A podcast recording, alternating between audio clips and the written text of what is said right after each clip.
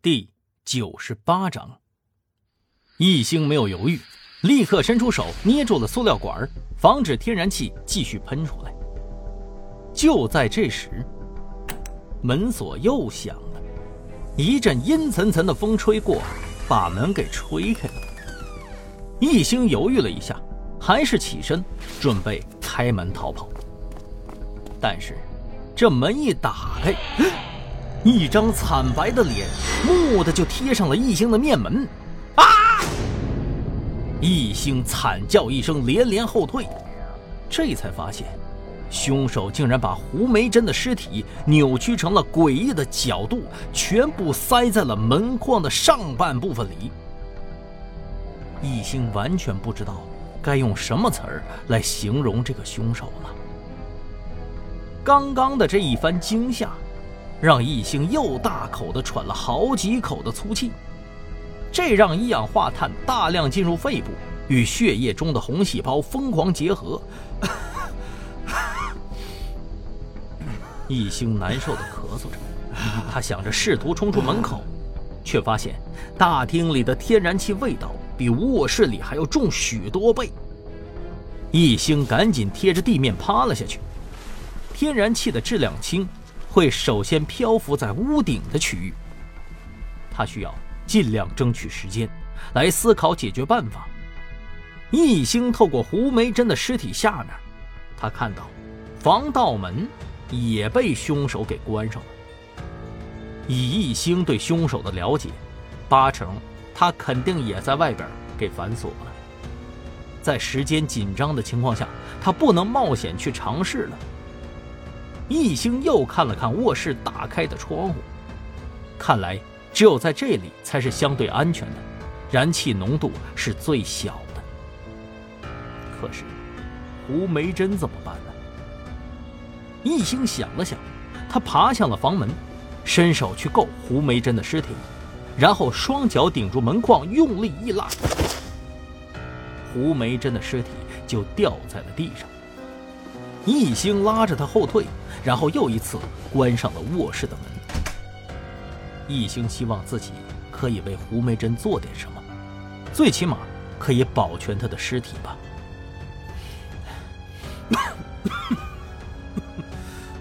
一星咳嗽的更加剧烈，而且脑袋越来越胀，意识越来越模糊。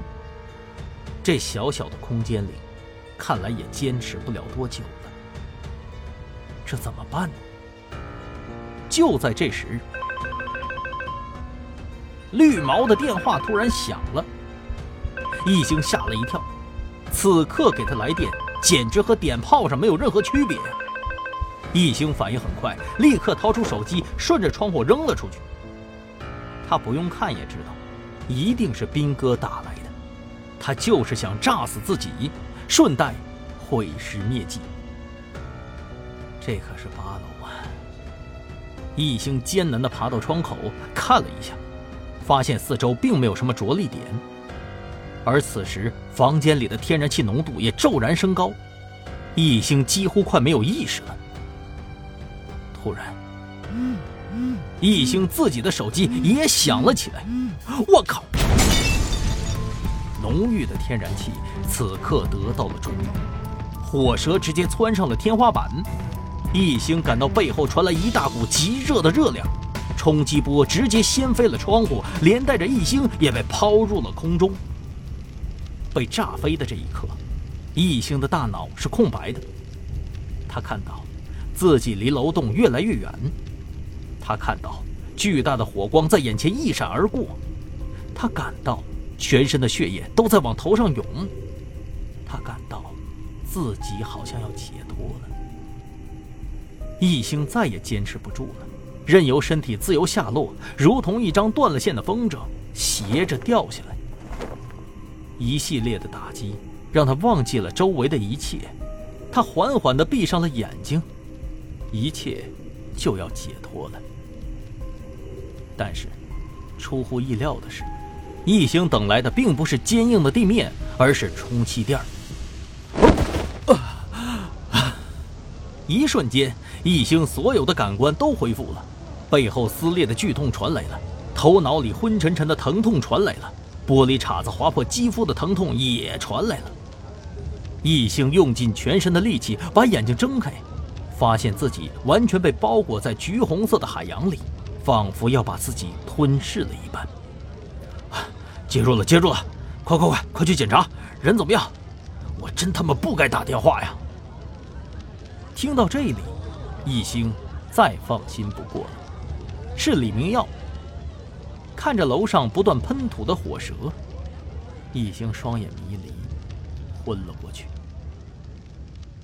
原来呀，李明耀接到了一星求援的消息之后，立刻带着汪旭东赶了过来，同时还把片警叫来保护现场。他们在张梅的家中发现了他的尸体，地上鞋带交叉的脚印最后的痕迹是疯狂跑出门的。汪旭东立刻意识到了，可能是自己送检的头发有问题，他立即调取了资料，发现胡梅珍的住处也在这里。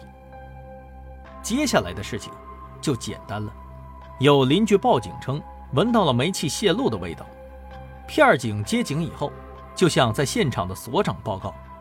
李明耀和汪旭东听了，立刻明白是凶手捣的鬼，赶紧呼叫消防支援。在楼下迅速铺好了气垫子，以防万一。